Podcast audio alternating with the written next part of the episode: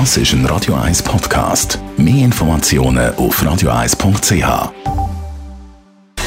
Gesundheit und Wissenschaft auf Radio 1. Unterstützt vom Kopfwehzentrum Irlande Zürich. www.kopfwww.ch Botox, oder wie man richtigerweise sagt, Botulinumtoxin, kennen die meisten als Mittel gegen Falten.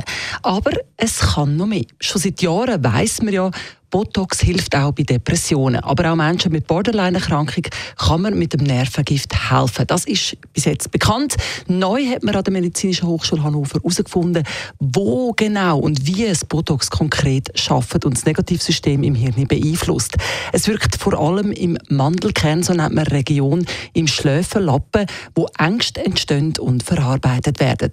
Negative Stimmungen drücken sich im Gesicht und im Körper aus oder anders gesagt, Psyche ist auch an unsere Muskeln gekoppelt. Wenn negative Gesichtszüge mit Botox quasi gelähmt sind, kann der Muskel auch nicht mehr ans Hirn weitergeben, dass es muss dementsprechend negative Hormone produzieren Das ist äh, kein Aufruf, sich jetzt das Gesicht glatt zu spritzen, um Gottes Willen, aber eine Erinnerung daran, dass man mit seiner Mimik seine Gefühlswelt kann beeinflussen kann. Neurologen haben aufgezeigt, wenn man steif und angestrengt im Büro sitzt, beispielsweise, geben die verkrampften Muskeln das Zeichen, entsprechend verkrampfte Gefühl aufkommen zu lassen. Oder andersrum, wenn man mindestens 60 Sekunden grinst, egal wie man sich dabei fühlt, geben die grinsenden Muskeln am Hirn den Befehl, Glückshormone zu produzieren. In dem Sinn, ziehen Sie einfach mal Ihre Maulwinkel ein Zeit nach oben. Sie werden staunen, was das Lächeln alles kann auslösen kann.